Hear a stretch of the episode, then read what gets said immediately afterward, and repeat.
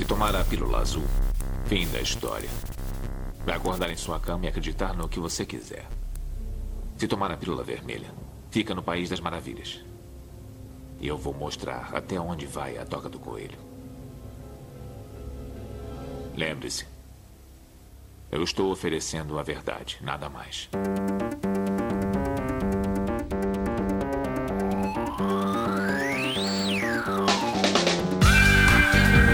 Magicando. Praise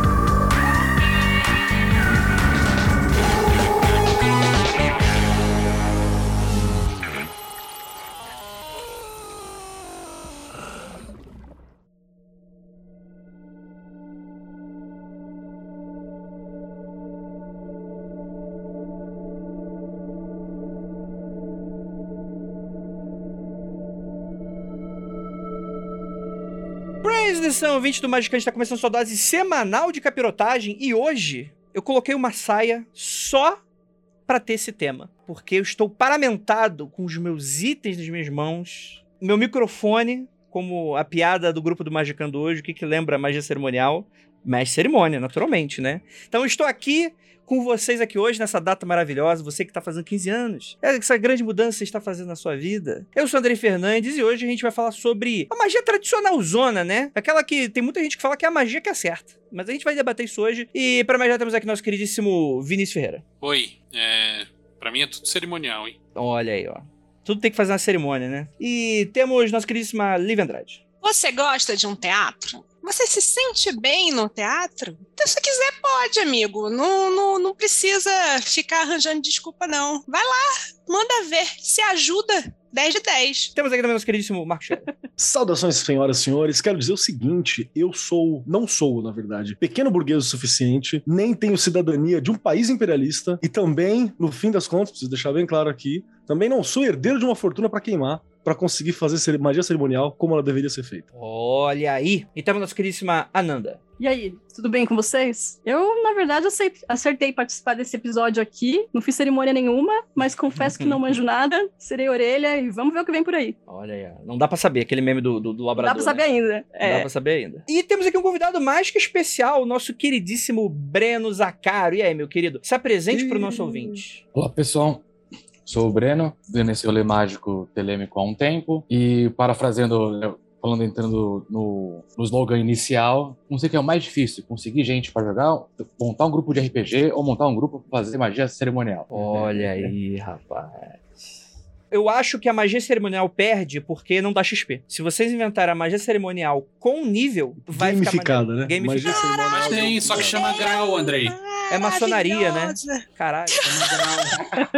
Saquei. Magia Ah, cerimonial gamificada é maçonaria. Agora já sei porque, que, é- porque a maçonaria faz sucesso. Agora já sei. Isso aí. Exatamente, exatamente. E, gente, preparem todos os seus paramentos, porque agora vai começar a magia cerimonial logo depois dos recadinhos e a gente já volta.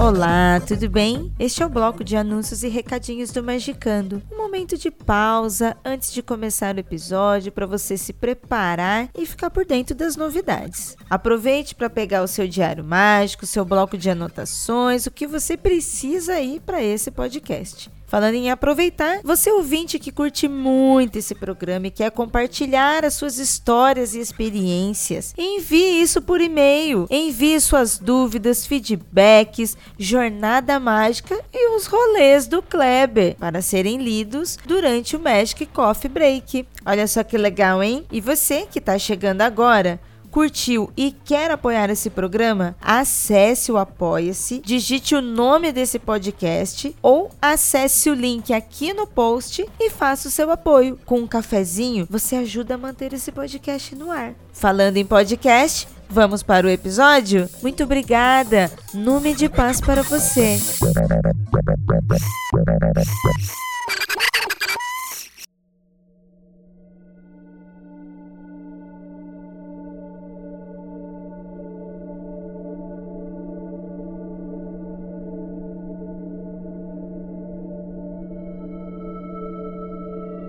Lá, gente. Eu tô brincando aqui, mas de fato, quando a gente fala sobre magia e ocultismo, por uma série de fatores que acho que a gente já comentou sobre em diversos episódios, a gente vai lembrar daquele cara com uma toga, com uma, um hobby, né? É, é, aquela imagem clássica da magia na cultura pop, da seita, do culto, né? Cara com uma daga na mão, um pentagrama nas costas, um hobby maneiríssimo e entoando palavras mágicas, né? E é muito interessante porque isso tá grudado diretamente no nosso inconsciente coletivo, talvez, né? Nosso inconsciente cultural, porque muitas pessoas ligam magia a exatamente isso, né? E por incrível que pareça, um podcast magia, o Magicando, fala muito pouco sobre esse momento, né? E, porra, eu queria saber de você, a cultura pop está certa? É, é só colocar o hobby, tá tudo certo? O que precisa mais? Depende muito. Acho que tem uma questão também de briga de narrativa, né? Vamos dizer assim, porque existe essa forma que, é, a gente chama de seita, né? Essa imagem clássica de filme, mas tem vários outros momentos de cerimônia que é,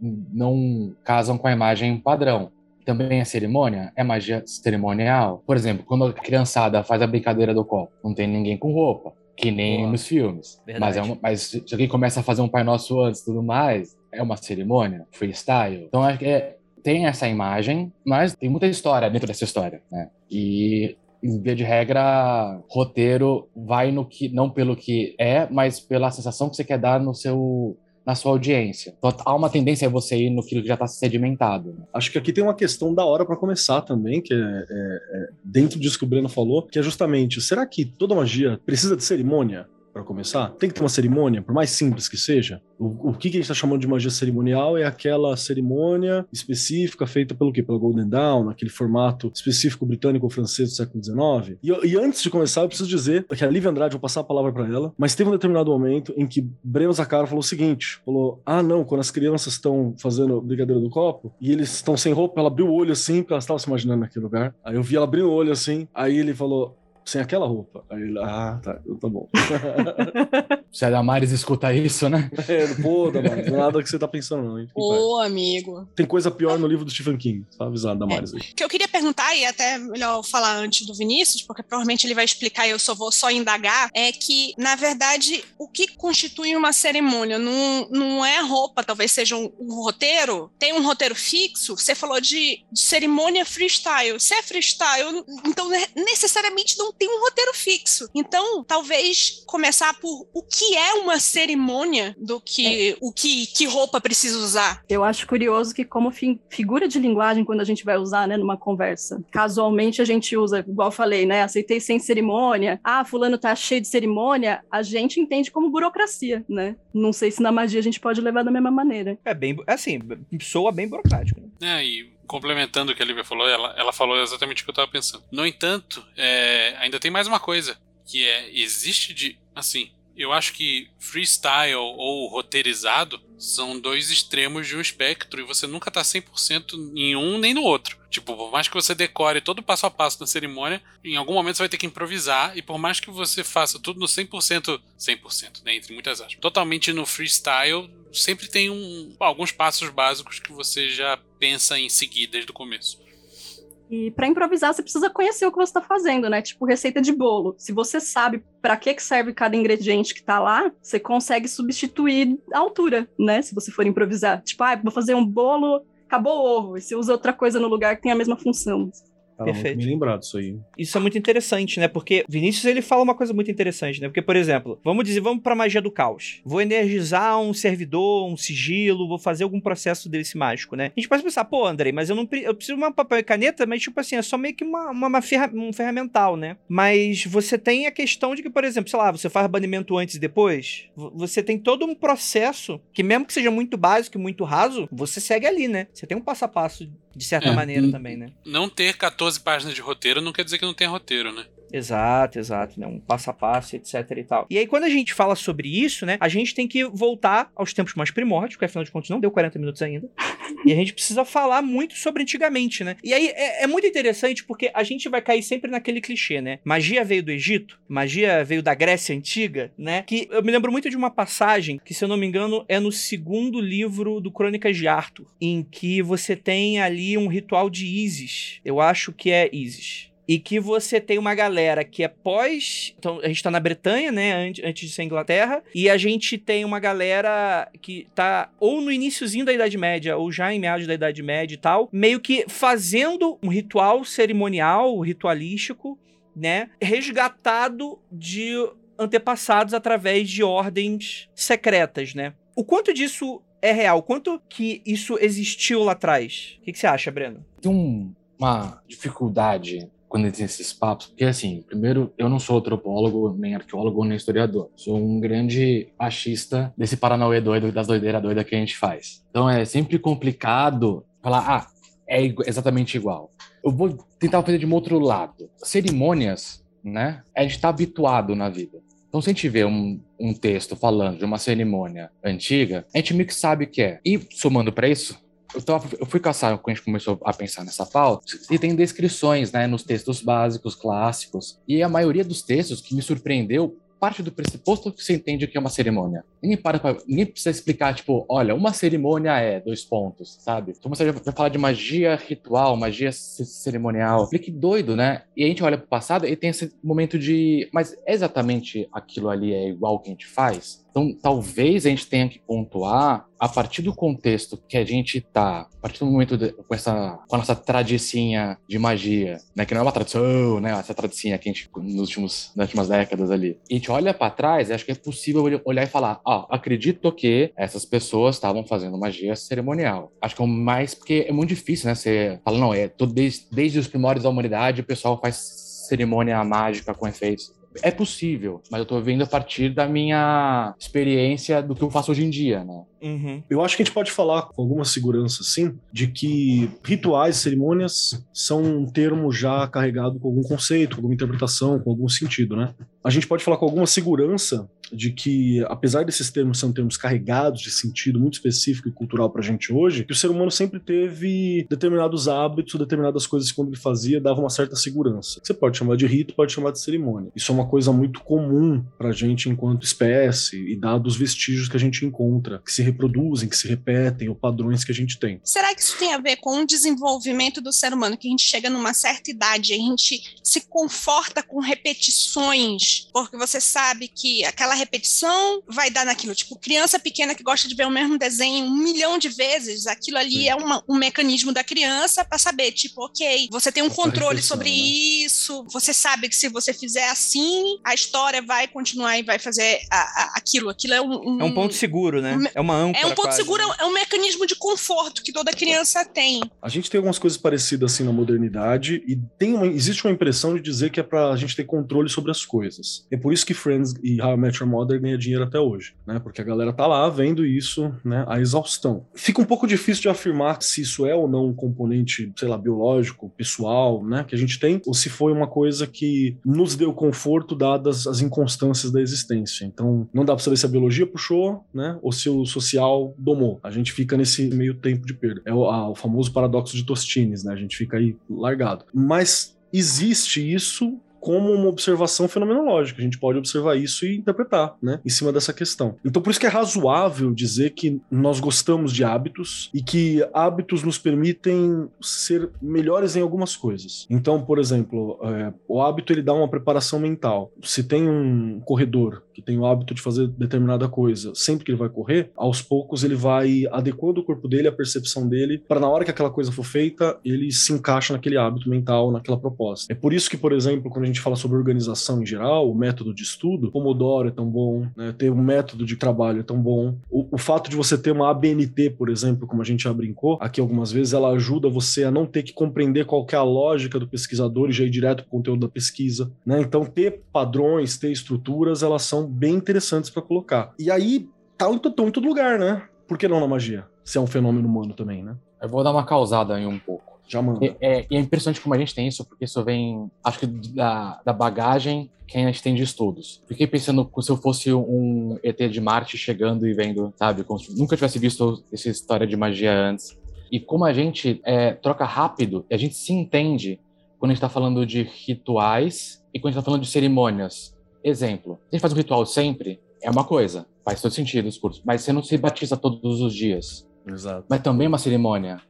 Eu acho que é, talvez um pouco da, da pauta de hoje é tentar fazer o, o chato de, olha, tem essas variedades todas. Uhum. E é tudo meio confuso mesmo, porque a vida inteira foi confuso, mas ó, quando sabe, fazer essas chaves todas, Sim. né? De, que senão parece que, tipo. Você vê em texto isso, né? Por exemplo, um ritual clássico, né? Do ritual menor do pentagrama, que tem esse, tem esse olhar, mas tem um ritual de acéfalos, por exemplo, que você não vai fazer, tipo, todo dia, nem dá. Tem, tem que fazer preparação um dia antes. Uhum. Tem horário planetário. Até dá, sempre vai ter um que vai falar, eu consigo fazer. É. Mas enfim, no resto do mundo, não. Tá bom, senta lá E- iluminada, né? A pessoa fala, boa. beleza. Então faz aí.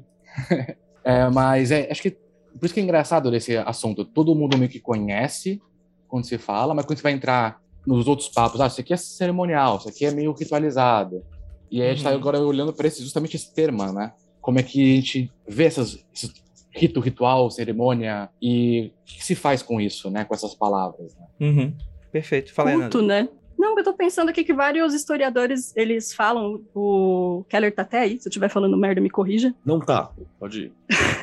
que a história começa a reconhecer que o homem começa o culto quando ele começa a cuidar dos mortos, né? Quando ele começa a ter cuidado com esses mortos. Que aí, acho que sai um pouco dessa coisa que a gente tava falando, que agora da coisa do hábito, da repetição, não é, não é funcional, né? Teve aí uma outra, um outro estopim que levou o homem para esse lugar. Perfeito. Mas aí deixa eu jogar lenha nessa fogueira aí. Não é, isso não é exclusividade do ser humano, né?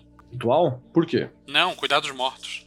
Macaco faz isso, elefante faz isso. E aí, como é que fica? Mas eles não faziam sambaquis, né? Tipo. Não construíram uma pirâmide pro morto. Construíram, É, isso é verdade. Até- só se for uma pirâmide de bosta, né?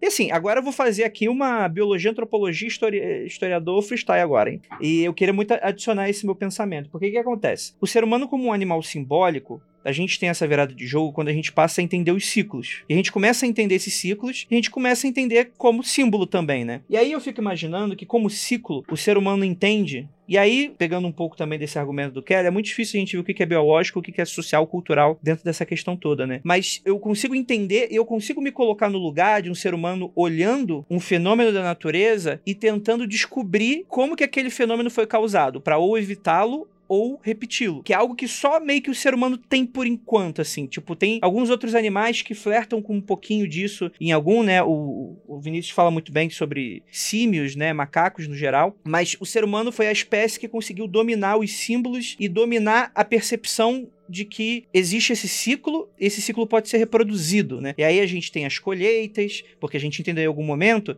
que se você adubar o solo, o solo fica mais rico, a planta nasce, se chove a planta nasce, se não chove a planta não nasce. Então, a pecuária da mesma maneira, a gente começa a se entender também dentro desse ciclo, o ciclo do dia, da noite. Na verdade, a gente sempre se entendeu dentro desses ciclos, né? O que É. aconteceu com o passar do tempo foi o contrário.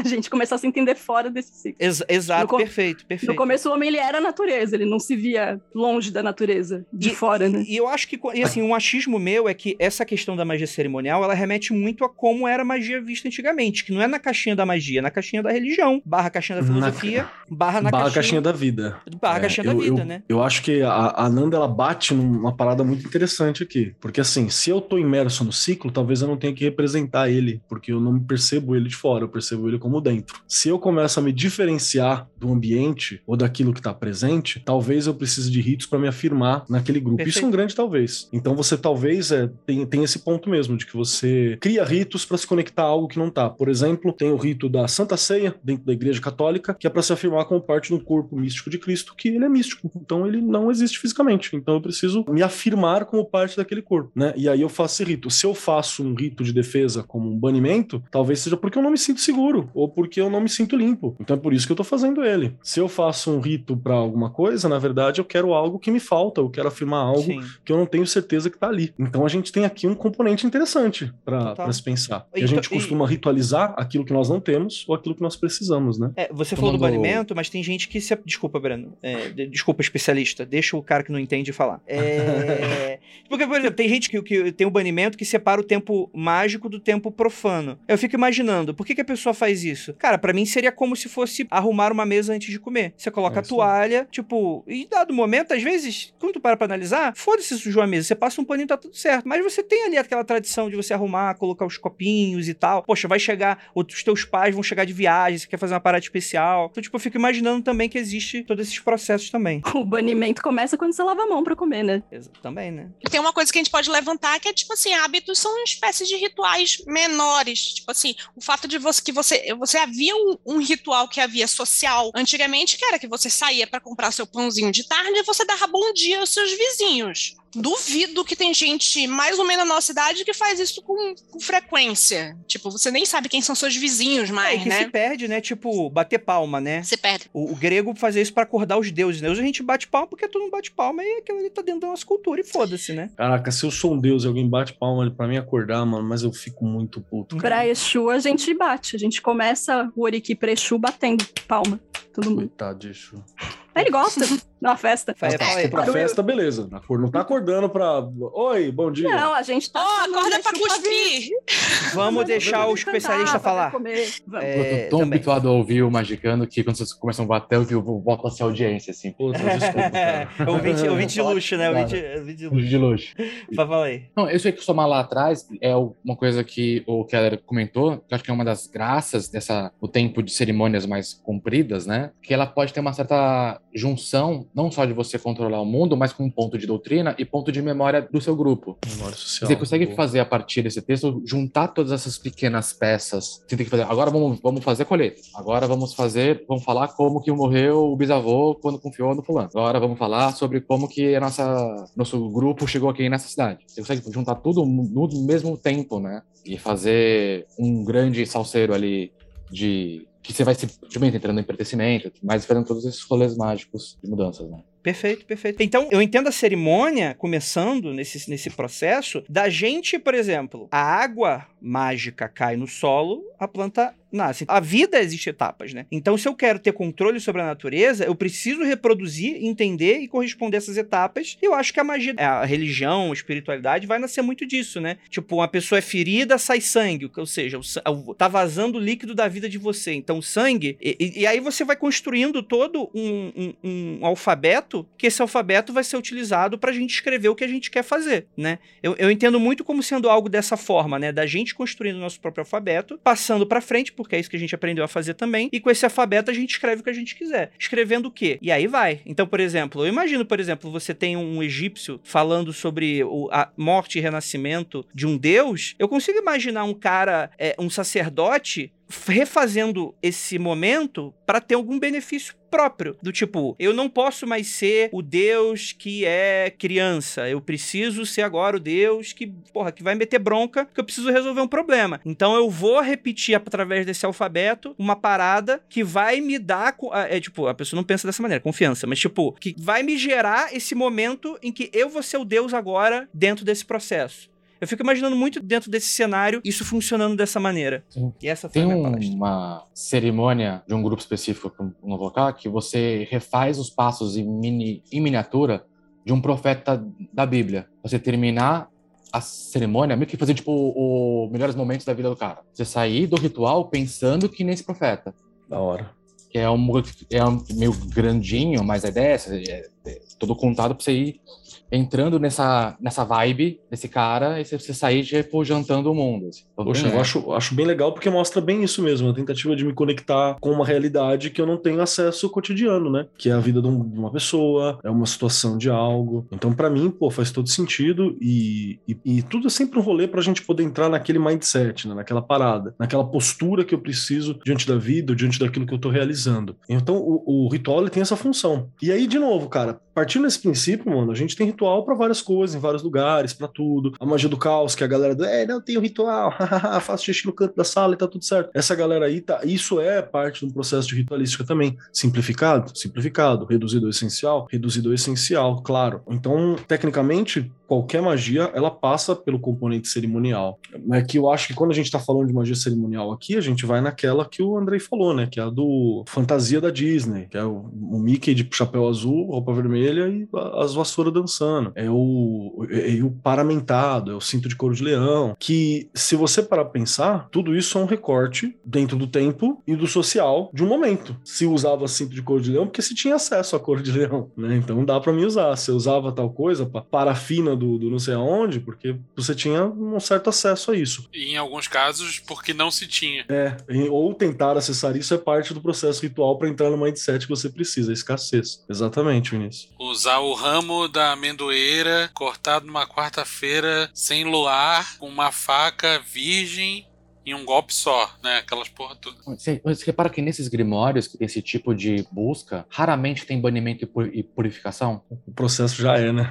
Só, só quando você consegue a- o, o seu objeto, ele só fala assim: ah, agora acha o anjo que vai tomar conta dele a partir de então, você chama o maninho que vai operar aquela ferramenta e ponto. Vem de uma outra necessidade de começar a purificar e banir. Você não deixa, tipo, sua espada enfincada num, do boi durante um ano inteiro até o boi sumir e a energia do boi ficar na espada, né? Gente não tem mais tempo nem, eu, sei lá, nunca tive um, um pasto também, então é meio difícil.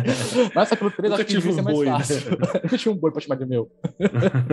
Acho engraçado como essa coisa do tempo, acho que diz muita coisa, né? Porque eu fico pensando ainda lá nos tempos primórdios, que o homem vivia cheio de intempéries, uma puta vida inóspita do caralho, aí ele deixa de ser nômade, começa a habitar lugares e passa a ter mais tempo depois que ele descobre agricultura e pecuária para poder desenvolver né, essas cerimônias, esses cultos e tal. Porque às vezes tem que ser difícil, né, cara? A gente tem essa parada de que a coisa tem que ser difícil pra gente ter a sensação de que valeu a pena, né? Existe muito esse conceito, tem muito essa ideia também. Então meio que faz parte do processo mesmo, se pensar assim. Eu, eu- eu fiz um experimento desse, de tentar fazer uma poção lá que era no horário de um planeta específico. Isso aqui era às três da manhã e tinha que ficar mexendo naquela poção. Acordava pro despertador, mexia. Cara, mesmo se tivesse dado, errado a poção, eu já tava feliz pra caramba que eu consegui fazer o troço, sabe? e demora tipo um mês, tá ligado? Você dormindo mal e xingando o negócio, você acordar, fazer a resinha e mexer, sabe? E maluco, nem que não funcione, vai funcionar. tá Vai ligado? funcionar, A força sabe? da raiva. Vai A funcionar. da raiva, já- da frustração já tá ali no gatilho. Exatamente, cara. que é- isso é muito maneiro, né? Mas só pra gente não, não pular, né? a- o, o ritual tem muito do teatro grego ou não? Ou isso aí é viagem minha? Sim, Tem. o... a gente tem alguns textos, né, que são, acho que meio que falam assim, olha aqui, aqui a galera tá fazendo isso. A galera vai sempre ter falar melhor do que eu, mas os, os rituais de mistério e o teatro são bastante importantes. No Ulisses também tem um- uma cerimônia quando a, com a Cersei, né, que ele, nos fantasmas ele vai fazendo os espaços, vai com as... Ele faz um Paranauê ali para não se dar mal e tudo mais. Então a gente tem, né, e tem esses... Na, na- a Grécia acaba sendo o grande local de que se fala de magia dessa forma, você tem os rituais, você tem o jeito de fazer, e cada escola tinha um jeito de fazer específico, e depois vai ser onde todo mundo migra depois para falar de magia cerimonial de uma forma ou de outra. Perfeito, perfeito, né? E aí a gente vai ter o, a igreja como sendo também um, um fator muito importante pra essa questão, né? Porque o que eles estão fazendo ali é magia cerimonial, né? Tipo, acho que os cristãos não vão concordar com isso. Mas é, é- é muito ali a- o ritualístico também, né? Não, eles têm, eles têm que concordar com isso, porque um dos principais rituais cristão foi deixado pelo próprio Jesus, né? Que é o Pai Nosso, estar em, em grupo e, e- e ele estará ali. Tem inclusive uma cerimônia, que é a cerimônia de se juntar em grupo. O cristão que tá sozinho, tecnicamente tá faltando, Jesus, Jesus também não tá. Ele, ele tipo, troca ideia contigo, mas você tem que estar em dois ou três, né? Você precisa estar em galera ali. E até na própria reforma protestante, né, não dizer o cristianismo inteiro, mas pelo menos no, no catolicismo, uma, boa briga do, da reforma protestante era justamente esse, o, entre aspas, o excesso de cerimônia da coisa, que a palavra é o verbo e não precisa de tudo isso. Então, minimamente, os católicos sabem que ter algum tipo de cerimônia tem que ter, senão não, não, teria tido a- a- uma das tretas com os protestantes. Né? Outra coisa, se o católico afirma que a, a religião dele tem liturgia, mas diz que não tem ritual, tá faltando conhecimento de dicionário pra essa pessoa. Exatamente. Cara, não tem como. Você olha uma missa ali, é, é tudo rito, cheio de rito. É um fractal de rito. Sim. E a missa ela é importante, né? Porque como a missa, ela, as, as missas católicas, a tridentina, as outras, ela é meio que durante muito tempo foi a, a, o- a cerimônia mais utilizada, né, no, de fundo de cultural assim do pessoal do Ocidente. É, você vê muito resquício ainda da ordem das coisas, né? Como tem que ser feito, que é uma coisa que é de de tradição, né? De, de- é assim que é sempre feito, então eu, re- eu reconheço a partir disso. Então tem essa ordem, tem a hora do não sei o quê, aí ajoelha, aí levanta. E agora a gente tá nos últimos dois, três séculos, né? A gente tá começando a mudar isso, todo mundo, né? Tem outras formas mais legais ou diferentes de fazer. Uhum, perfeito, perfeito, né? Quem vão ser os caras que vão tentar traduzir o que, que a gente tinha pra algum momento pra gente ir caminhando pro que a gente tem hoje? Quem foram as pessoas que, que trouxeram aqui? Porque aqui na pauta, a gente tem aqui no século, Pauta? Cadê? no século XVI, a gente tem a Gripa, Uhum. né? Que é divisão entre magia natural e cerimonial, e divisão de Goécia e Teurgia. É, Como é que funcionava isso? O que, que rolou? É, o texto é.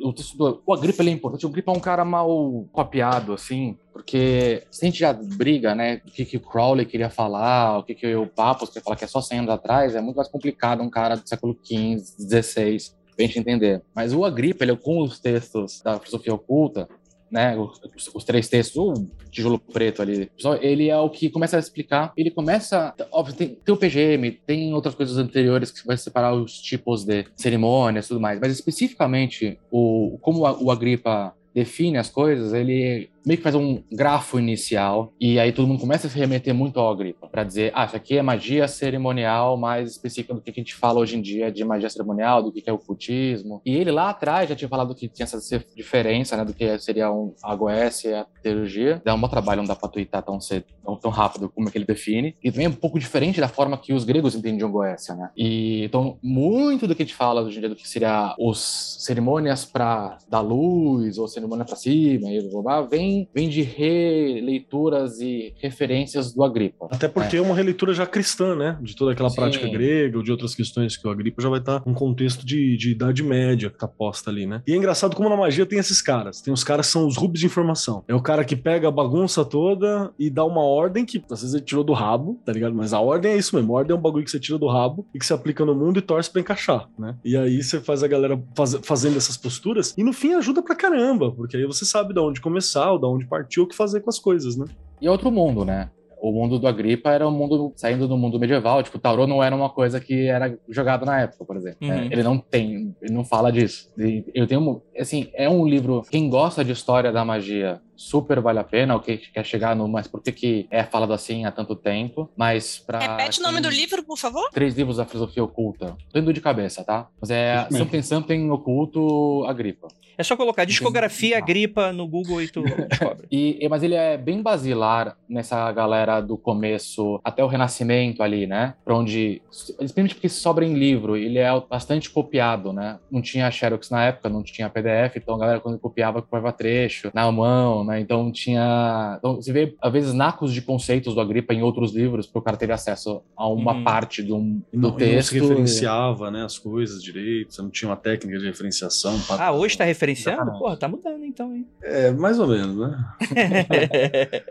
Então é É, legal. o que é legal. imagem que chama, Rogerinho? É, Cara- a galera não tinha, não tinha editor, cara. Eu acho que uma das maiores coisas que dá falta pra tudo do século XX, da, da segunda metade, segunda metade não, vai. Acho que, sei lá, dos anos 30 pra trás na magia, é que nada tinha editor. Então você tem uns bagulho, o cara começa a falar uma coisa, ele começa com um conceito, depois ele escreveu outra parte, uma semana depois, ele mudou algumas palavras, ele tá citando a mesma coisa com outro termo. É uma baderna. O cara consegue invocar qualquer tipo de criatura, menos um editor, né? Impressionante. É, não, maravilhoso, maravilhoso.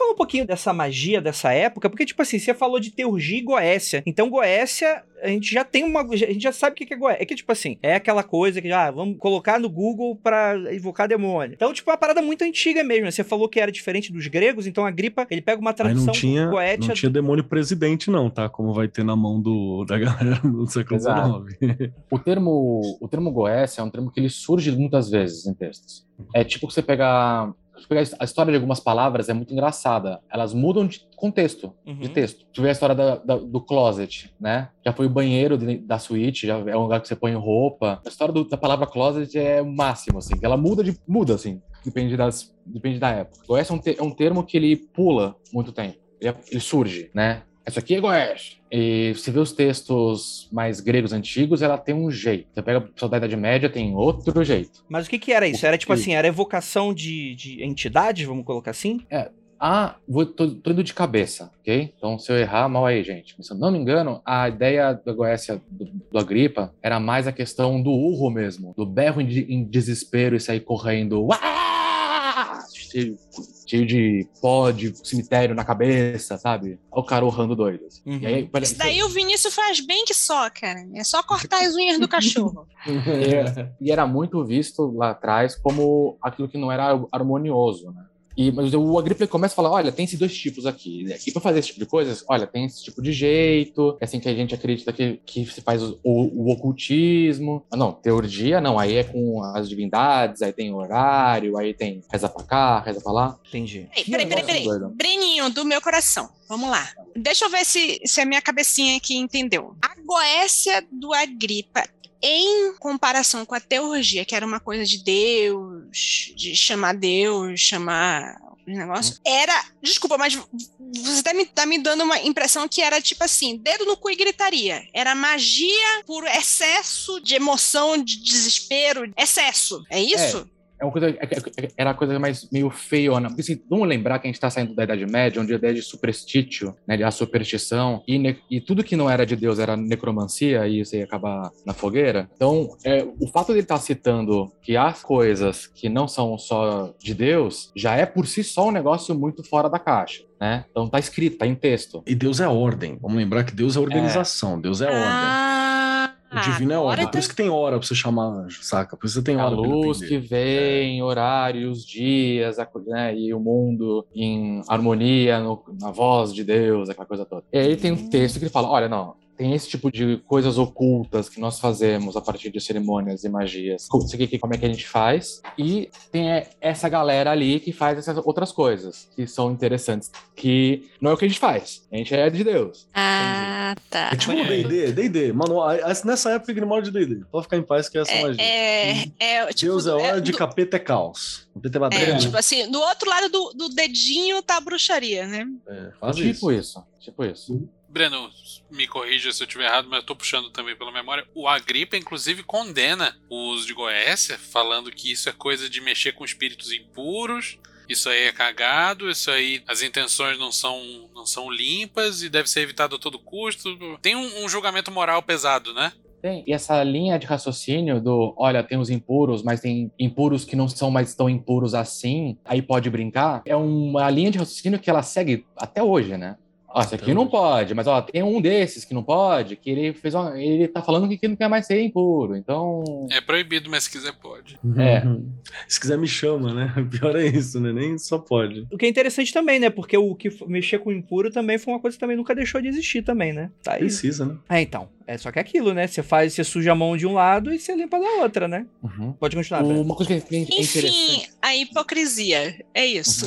Ah, não, se você vê o mapa de grimório papal e eclesiar e da igreja, assim, vocês são super. Ninguém aqui faz nada de errado, só tudo é, tudo é milagre na paz do Senhor. Por que, que tem tanto grimório pro, pa- pro padre, bispo, né? É, você não- você não cria um órgão autorregulador do que é satanismo ou não, né? Do que é de Deus ou não, chamado Inquisição, porque tá tudo certo, né? Exatamente. Também tem isso, né? Que é o Agripa que começa a celeuma da magia natural e magia cerimonial. É, porque o Agripa também não faz nada de, tipo, Ele é o filho Deus, da mãe. fantástico, que... né? Ele tava andando por 300 todo anos, lugar, ele tava andando por todo lugar, e aí ele ia lá e falava, viu o que, que as tiazinhas faziam na- nas vilas é, bárbaras depois da queda do Império Romano, e estavam lá no cantinho e documentava aquilo. E aí ele decidia o que que era, tipo, sagrado, né, gigantesco, grande, maravilhoso, e o que que era a baixa magia, a magia do povão. Enquanto ele mesmo só é o médico que foi porque ele fazia isso, né? Porque ele aprendia coisas de tudo quanto é canto, né? E como a gente replica isso, saca? Esse termo. O cara virou e falou assim: ó, isso aqui é magia natural, isso aqui é cerimonial. Ponto. e assim estamos debatendo essa dicotomia. E o incrível é que o cara escreve três livros dessa bitela cada um e ele devota muito pouco tempo pra fazer essa distinção, né? É, é- é muito cagado. Ninguém tinha conceito. Larga de qualquer jeito ali e foda Ah, mas é que eu acho que talvez ele esteja se aproveitando do. Era tão óbvio na época que talvez não precisasse ser colocado, né? Não, não acho que era Não. óbvio, não, cara. Não, Esse era um conhecimento oculto mesmo. de verdade, no sentido É. de Eu acho que era pessoas mais. tinham acesso. Eu acho que é mais uma questão de, de quem é que ia reclamar. Não, eu acho que é mais uma questão de ele não se importava tanto com esse tema. E você precisa sempre lembrar, cara, que tem uma certa limitação, né? A galera não tinha acesso ao que a gente tinha e provavelmente qualquer um aqui, se estivesse dentro de um contexto medieval, seria considerado um dos maiores sábios da face da Terra. Calcule a dificuldade Ah, que você não. teria, né?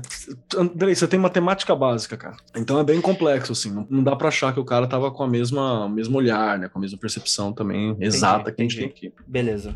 Tá, mas isso, acho que isso é muito importante. Então, magia cerimonial é boa e magia natural é ruim. É isso. É isso, esse é o resumo da ópera. É, assim Podemos- concluímos. Muito bom o dia, gente. Valeu pelo. É, encerra aqui. Saquei. Cara, que interessante. né? E de fato, né? A gente tem que abolir um pouco dessa porra, né? Vamos, vamos abolir É. isso aí, gente? Vamos combinar? Da gente não. não- Foda-se. Ah, aqui a gente nunca ligou, né? Inclusive, acho que a gente fez uma, uma certa depredação da magia cerimonial que foi necessária, teve seu tempo, teve sua, né, sua função histórica de somar aí ao, ao imaginário popular, assim. Então, mas é isso que eu ia perguntar, porque eu vou, eu vou- eu vou daqui a pouco falar sobre a prática da magia cerimonial, que eu quero saber se é o bichão mesmo. Mas antes de eu saber se é o bichão mesmo, a gente não pode ir pra frente sem a gente falar da Golden Dawn, né? Porque a gente já tem episódios sobre a Golden Dawn, reescuta lá o nosso episódio, mas só pra gente não deixar passando batido, a Golden Dawn vai Deixa eu estruturar... só entender uma coisa, uma, Ah. uma dúvida, uma dúvida. Pra esses caras, então, o que é considerado magia cerimonial é só esse Paranauê todo eurocentrado. É, o Agripa falou isso. O resto- isso o resto é o isso aqui- resto. É, ele meteu, ele meteu doido num dos livros, fala, isso aqui pra mim é magia natural, isso aqui é magia cerimonial, segue vida e te replica essa distinção dele até hoje. Foi tão republicada que é, foi o que foi sedimentado no imaginário popular. É, É, o que, o que me deixa feliz é que ah, Levi defender depois bem, vem né, e dá uma salvada, assim, mas ainda era difícil. Uhum. É, é difícil pra mim pensar assim, porque eu não consigo pensar em magia que não seja cerimonial. Fica Ou esse lance considerar- da palavra, sabe? O natural, talvez, né, pra você... Vou te ajudar. O que o europeu branco faz é cerimonial, Muito obrigado. O que o resto tá fazendo não é. É, assim, é, é basicamente isso. assim.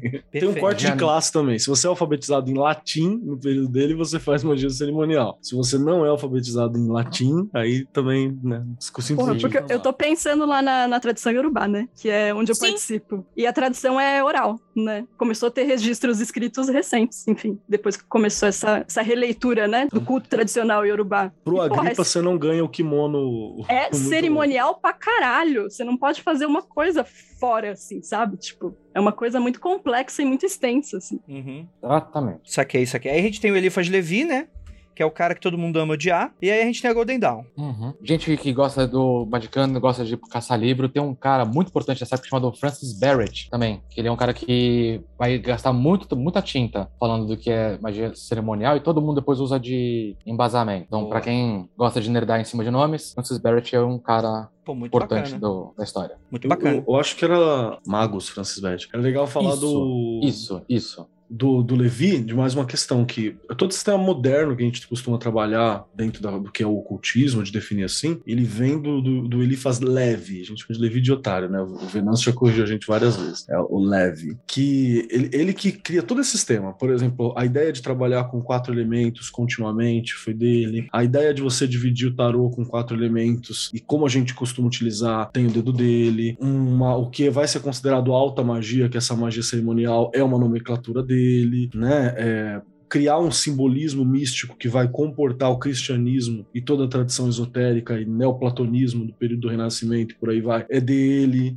É ele que faz esse. Ele pega esse caldeirão todo, chacoalha tudo ali, faz um sururu legal e ele organiza essa parada toda, né? Foi ele que, inter- é ele que interpreta essa questão toda, ainda deixando algumas coisas, algumas coisas meio secretas. E é importante falar, porque se a gente vai chegar na Golden Dawn para falar sobre magia cerimonial, tudo isso passa pela estrutura básica que foi o, o, o Elifas que botou, assim. O, ele, o Elifas é o cara que traz o hermetismo pra, pra dança, no, no fim das contas, como a gente tá acostumado a olhar. Todo o rolê da, da magia cerimonial como termo, né, como esse grupo de conhecimento e tal, ele costuma estar bem calcado dentro dos rolês cabalísticos da cabala hermética, né, que é essa cabala que, que abraça um pouco de cabala cristã, um pouco de cabala judaica, e o que mais você conseguir enfiar nela. Perfeito, perfeito. Que não houvesse esse tipo de misticismo na época. Por exemplo, você tem vários grupos cristãos vários grupos de cristandade na Alemanha que eram muito mais próximos de uma reza em coletivo do que a gente vê de magia cerimonial, dessa coisa que a gente fala de ocultismo, de Golden Dawn. Você tem uma galera na França que também era muito mais sacerdotal, tipo uma versão mais um pouco mais mística do que seria as missas e ah, os ritos católicos. Que, pontualmente o, o Eliphas ele acaba sendo a pessoa que todo mundo acha, acha que é a pessoa que sabe, então todo mundo tenta consultar ou ler o livro ou fala que foi discípulo, sabe? Então ele é o cara que acaba virando A grande referência, né? É. Pô, muito interessante, muito interessante. É, porque aí a gente já tá falando de algo que, porra, vaza bem mais pra gente do que os anteriores, né? Os anteriores a gente tem um pouquinho do, do que tá sendo falado, mas, pô, essa parada dos quatro elementos é super básica, né? Qualquer livro hoje em dia esotérico, você vai passar por isso, né? De várias tradições, né? É, é claro, você vai ter as tradições mais fechadas, certas religiões, como, por exemplo, a tradição iorubá, né? Coisas que vão pra além do, do ocidental, que vão passar por uma outra lógica. Mas esse trampo aí que a Golden Dawn depois vai puxar, vai ser o que vai esquematizar tudo. Vai colocar cabala, tarô, vai, vai misturar a parada toda, né? E vai E tentar fazer tudo conversar, né? Exatamente. E eu, eu acho, me, me corrija se estiver errado, Breno, por favor. Mas eu acho que assim, tem uma coisa muito legal que acontece no, no que a gente tá chamando de Ocidente aqui, que essa, essa amarração que eles vão fazer também é um caminho para simplificação. Porque na hora que você tá amarrando isso tudo, você tá falando, ó, esse é parecido com esse, esse é igual àquele, esse é equivalente àquele outro. Então você começa a, a amarrar tudo, e isso é um caminho para simplificação. E um dos motivos de eu falar isso é que se você for dar uma olhada para toda a tradição esotérica que você que vem, que vem do Oriente, que vem de, de, de, de Constantinopla, né, que vem da, da, da cisma da Igreja Católica, né? A Igreja Católica teve uma cisma em mil, 1050, 1054, que ficou a Igreja Católica Oriental, né, que é o Patriarcado de Constantinopla, e de Bizâncio, e do outro lado ficou a Igreja Católica do Papa, normal, que a gente tá vendo aqui. Aqui teve uma influência muito grande, aqui teve a Reforma Protestante, teve todas essas questões, teve essas misturas, teve as, as traduções. Aqui teve uma simplificação muito grande. Cara, se você tiver a chance de assistir uma missa da Igreja Católica Oriental, a- aqui- se aquilo não é ritual, meu amigo, na- nada, aquilo, mano, os caras se vestem de preto. Abre aí, você que tá aí, procura aí qualquer, qualquer sacerdote da Igreja Católica Oriental lá, dá uma olhada aí. A ortodoxa ou procurar é outra parada? coisa. Ortodoxa. Procura. Ortodoxa. Os caras se vestem. É dos padres hipster. O, o feiticeiro clássico, que você dá uma olhada assim. As roupas mais tradicionais dele, mano, é. é mano, esse cara tá passando na rua. Eu, Se tu achar a foto da galera da igreja ortodoxa russa, parece capa de disco de metal. sim, eu atravesso. Sim, Apareceu sim, na minha sim. frente, eu atravesso a rua. Parece Porque os caras do black metal, né? isso, Não teve essa Total. simplificação ritualística como a Igreja Católica acabou fazendo, porque urgiu aqui ser feito, né? Lá. Chegamos hoje. Magia cerimonial. A gente tem aí a repetição, porque é isso, né? Cerimônia e tal. E aí a gente vai ter essa coisa que o Keller brincou no- na, na abertura, né? Dos grandes dandes, né? Então tem aquela todo aqueles paramentos. Não, cinto do couro do leão. E era leão de verdade, né? Os caras iam lá pra África ou comprava de alguém que tinha ido lá na África e fazia o paramento, né? A adaga, sei lá, tinha que ser de prata. Eu já tô inventando, teu- mas deve ser. Teus Né? documentos de inglês, de ser um inglês médio, te davam acesso à metade do planeta Terra. E você seria tratado com exagerado respeito em metade do planeta Terra. O mesmo para a França também, né? Que tinha colônia em tudo quanto é canto. Então, é- era mais fácil você se mover de um canto para outro. Uma coisa meio triste que eu descobri nesse meio do caminho também, eu tava lendo o- o- uma lista de, de ervas, né? Aí tem o Storax, né? Que eles usam bastante. É caro pra dedé hoje. Aí eu fui atrás. A, a grama do Storac tá cara pra cacete. É. Eu ia comprar e desistir. Você vê lá no começo do século XX, era barato. Era super barato. Era o que tinha de mais barato da- das coisas pra usar. Olha Então que rola um problema ecológico, sabe? De estar sumindo a matéria-prima. E um século é o que todo mundo usava porque, você- porque na- Sim. nascia na grama e agora é caro pra cacete. É, isso aí vai rolar com o Paulo Santo em breve. Mas né? deixa- eu perguntar pra você, Exatamente. Santo. Exatamente. Deixa, deixa eu perguntar Paulo pra Santo você. tá carente. E pra fica de olho aí, o Asca, que você é a próxima também, que a galera vai usar até não sobrar nada. Exaurir, né, cara? Tipo, é foda. É... Mas, Breno, deixa eu te perguntar e tal. Cara, então, tipo assim, pelo que você tá falando, não apenas pela facilidade porque- e pela falta de tempo, a escassez também é predominante pra gente, porra, fazer substituições e fazer sem uma outra coisa e tal. Por que, que a galera hoje, do 2022, a galera esquenta tanta cabeça com essa porra? Você não, ela não tá nem praticando o que era praticando na época mesmo. Eu, lembro de um shake, eu Herbalife? com ele. Sacanagem. Isso, esse mesmo. Ele fala uma, frase que sempre me, me pegou, que é um texto do século XIII é excelente para um místico do século XIII se iluminar. Você precisa ter alguém que está minimamente atualizando as coisas, né? Faz sentido pra mim. E sim, tem coisas que talvez tem motivos. Existe a questão do fazer igual está no livro. Tem gente que faz isso. E as pessoas que fazem exatamente igual ao livro, elas escrevem outros livros. de olha, eu fiz exatamente igual e essas são as minhas impressões, né? Então, às vezes vale muito a... Sim, tem gente que vai na, na fonte. Não sei se todo mundo precisa na fonte. Precisa... Sei lá, às vezes, quem se pega o PGM, por exemplo, que é um, que é um, um texto clássico de magia cerimonial, né? Os papiros gregos. Tem coisa que ali que tá incompleta, sabe? Tem, tem partes, ou, ou, ou tem de relações que você não tem mais hoje em dia. Sabe? Aí tem uma questão de gente que vai reinterpretar aquilo em cima da hora. Ah, eu sei que na verdade é isso. Tem gente que vai mo- modificar a forma de fazer, né?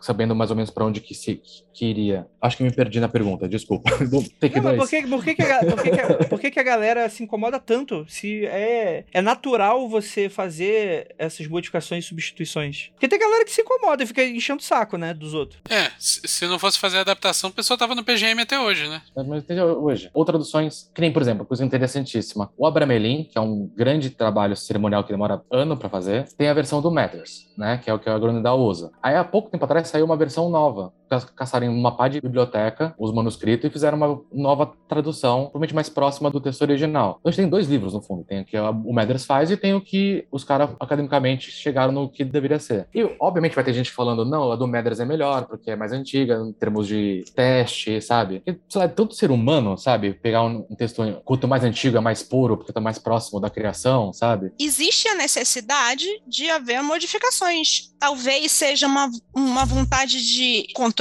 mesmo, uma, tipo, não quero que as coisas mudem, porque, por exemplo, você está falando aí do Storak, tá falando. Eu Uhum. tenho certeza que em algum momento, alguns ingredientes de qualquer ritual devem ser modificados porque de repente a coisa deixa de existir, Sim. deixa de, de coisar, aí a pessoa só aceita que tem essa modificação porque também não tem mais, não tem outra forma. É aquele negócio, tipo, você dá dois passos para frente, um passo para trás em qualquer mudança, porque ser humano é resistente à mudança, porque mudar significa é, se dar conta da transiência das coisas. Às vezes até uma questão geográfica, né? Que nem, tipo, ah, sei lá, a gente usa um ramo de oliveira que não tem aqui. Mano, você não vai deixar de fazer, sabe? Tipo, ou vai. Aí fica a critério.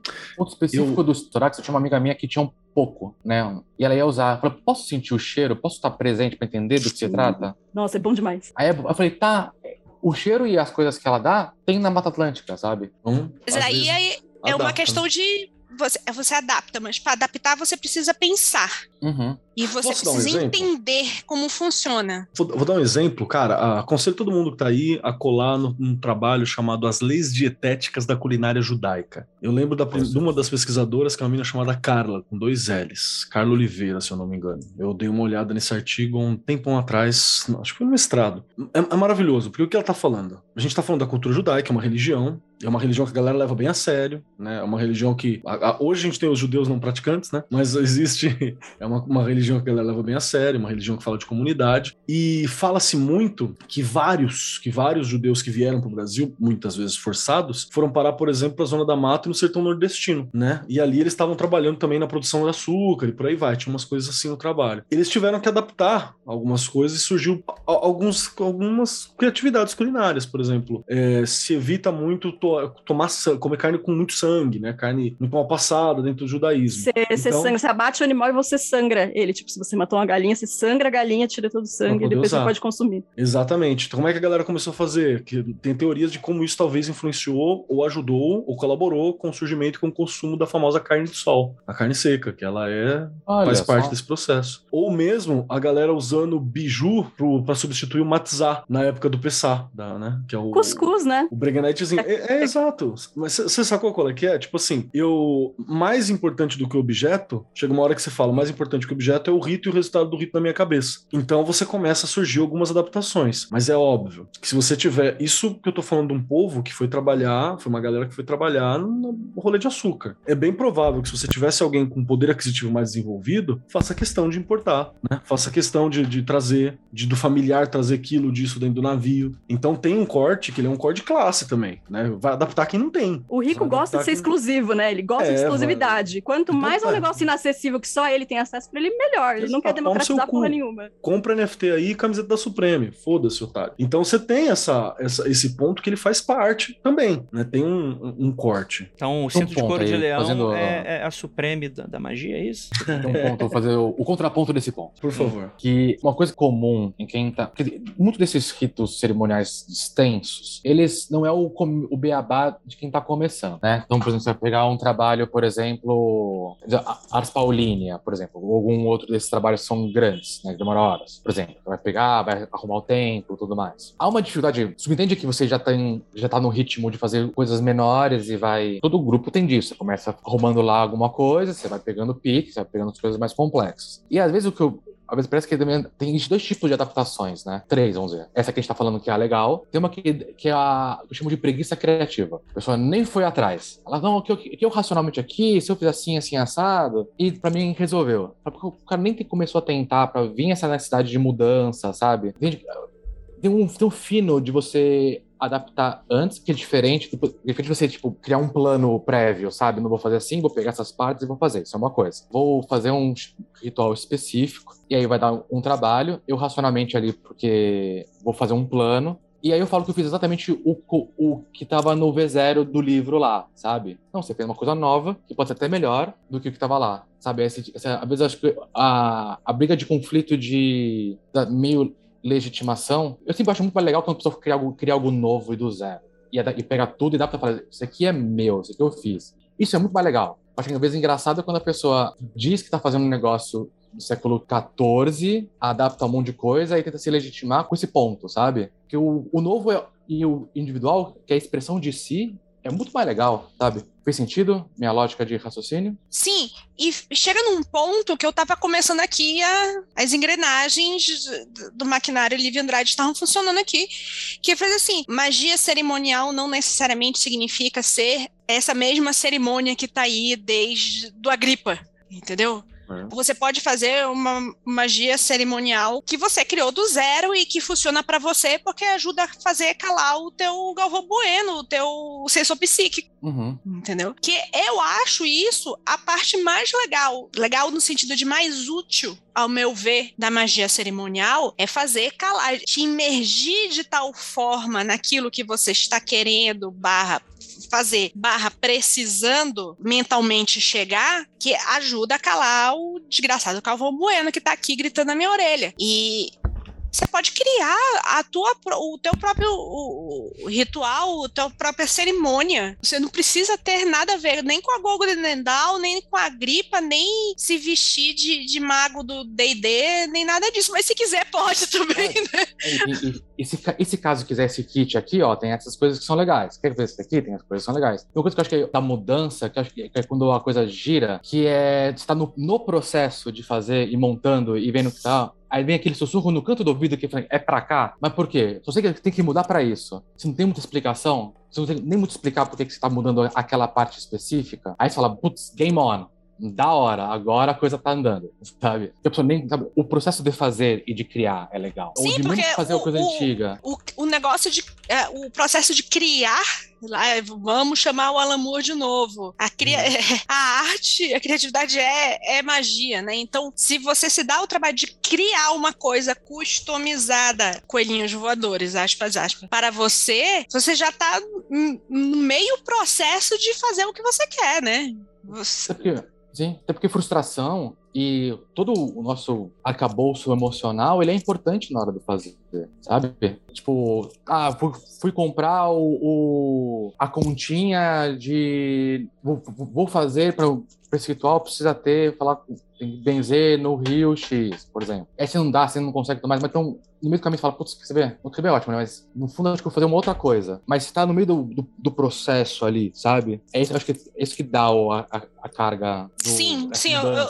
Eu tô pensando assim no, no processo, por exemplo, de fazer runas, de fazer qualquer ferramenta que você queira. Fazer a ferramenta em si é, é não é cerimonial no sentido de, ah, eu vou colocar o meu roupão de dominação mundial específico, meu cinto de coisa. Não, mas eu tô fazendo um ritual, eu tô fazendo um processo que funciona para mim. Eu preciso sentar, preciso limpar o meu ambiente, nem que seja tipo assim, passar o paninho e tal. Isso já é um- uma ritualística. Isso já é, tipo, não tem nada egípcio acontecendo, mas é uma ritualística. E isso para mim, se eu faço isso, as coisas funcionam melhor no final. Deixa, deixa eu puxar uma teoria aqui também que eu acho que é legal. É que existem um, um milhão de livros, de materiais que vão padronizar algumas coisas, né? Então, quero fazer uma magia de magia mesmo. Quero fazer um rolê mágico no sentido de poder mágico. Então, faço na quarta-feira, porque é o dia de Mercúrio. E Mercúrio tá associado à magia, saca? Quero fazer uma parada de treta para afugentar os meus inimigos. Então, vou fazer isso na terça-feira, né? Porque terça-feira é um dia de Marte. E se eu quiser potencializar isso, eu posso usar a hora de Marte. E posso usar um momento planetário em que Marte tá mais. é,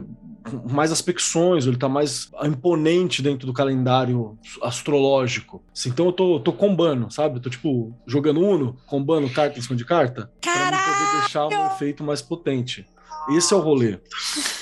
Tem uma parada que é doido, que aí você pode falar assim: ah, mas isso eu não quero seguir nada disso, pra mim a cor, a cor da guerra é amarelo, sacou? O dia da guerra vai ser domingo, vai ser segunda, porque é uma guerra pra levantar, e, e você começa a inventar teus padrões. Ok, não tô dizendo que não funciona, bacana, se funciona pra você, beleza. Só que pra mim me dá uma impressão, talvez por ser historiador, talvez por todos esses rolês passados, que se você tem umas associações mais profundas ou que tem um lastro histórico, você tem a impressão de que isso é é mais efetivo ou sempre foi feito assim, ou que você tá numa linha de sucessão daque, do uso daquele símbolo dessa forma, sabe? Você tem um legado. Como se você fosse o avatar na linha de avatares do Eng, assim, todo mundo conectado e falando, faça isso, use esse símbolo. Isso dá essa sensação dessa carga, que no fim é parte do estado mental que você precisa, que você quer ter para realizar aquilo que você, você tá afim, né? puxando essa lebre, se a pessoa tá nesse meio do caminho de quer usar um negócio mais antigo ou mais testado, ou mais com mais lastro de como faz, você tem vários grupos, vários métodos que várias pessoas já fizeram. E aí você fala, pô, né, aí você vai pegar esses mesmos textos, né, por muitas vezes, e vai seguir o caminho, mas você já- você já é uma outra pessoa, né? Você já tá agora, vamos tá, deixa eu ver como é que esse método funciona, e aí é que começa a fazer mais sentido de fazer de pouquinho em pouquinho. Mas sabe o que eu acho mais, mais legal ainda, Breno? É quando você faz da sua cabeça, aí você fez. Aí você vai ler e vai sentido com o método. Uhum, Você uhum. faz de trás pra frente, entendeu? É legal, é Aí legal. você fica, tá que pariu! Eu sou foda. Mas isso tem uma explicação boa e nada mística, que é o método veio de alguma coisa, né? E você tá inspirado pela mesma coisa que originou o método. Então, isso só diz que você raciocinou pela mesma linha da pessoa que, que inventou o método. O clichê é clichê porque funciona. Senão não era clichê. Sim. Sim, mas ah, eu- dá uma situação assim de tipo, puta merda. Eu, Sou eu- eu né? pensei, eu pensei sozinha, eu pensei sozinha e cheguei à conclusão em que pessoas que eram mais foda do que eu também chegaram a essa conclusão. E tu fala assim, porra, eu não sou uma fraude. Por isso que eu falo que a nossa magia ela vai até Constantinopla, né? Ela vai até Istambul, ali do lado. Porque pro outro lado, assim, você vai ter já um, um meio cultural de outra associação de cor, de outras questões, né? E, e essa frase que você falou no começo, quando eu faço do meu método, é aí, é aí que você pega o mago cerimonial ele tem ataque do coração. Porque ele também ele tá tão acostumado àquele símbolo, se você perverter aquele símbolo, na verdade, você tá bagunçando a cabeça do cara. Se você for fazer um bagulho de guerra usando verde na segunda-feira e qualquer horário que você achar melhor, ele tem certeza que vai falhar. Porque é- esse é o rolê do método. O método isso aí precisa de confiança. Se você não usar o método, aí você fica na dúvida, né? Você... O foda é que é uma muleta por um lado e é um turbo pelo outro, né? É foda isso. Mas, é, Não, é eu a acho, eu tô pensando numa piada, um discordianista e, e um mago cerimonial chegam num bar, né? Ou então, tipo assim, ainda bem que o Vinícius não é tão cerimonial assim. Porra, então eu, eu acho que é por isso que é ofensivo pra essa galera, né? Porque se, se der melhores- certo, fudeu pro cara, né? E chegamos aqui em mais um final do Magicano. Você percebeu? Vamos dividir esse tema numa parte 1 e numa parte 2. Vocês estão escutando sobre magia cerimonial. É tudo muito lento, tudo muito cuidadoso. Então, semana que vem, vocês vão descobrir, afinal de contas, o restante de todas as histórias, mais algumas curiosidades e coisas interessantes pra você que está interessado em magia cerimonial. E a gente volta logo na próxima semana. Então, ósculo no bode e praise the sun pra todos vocês.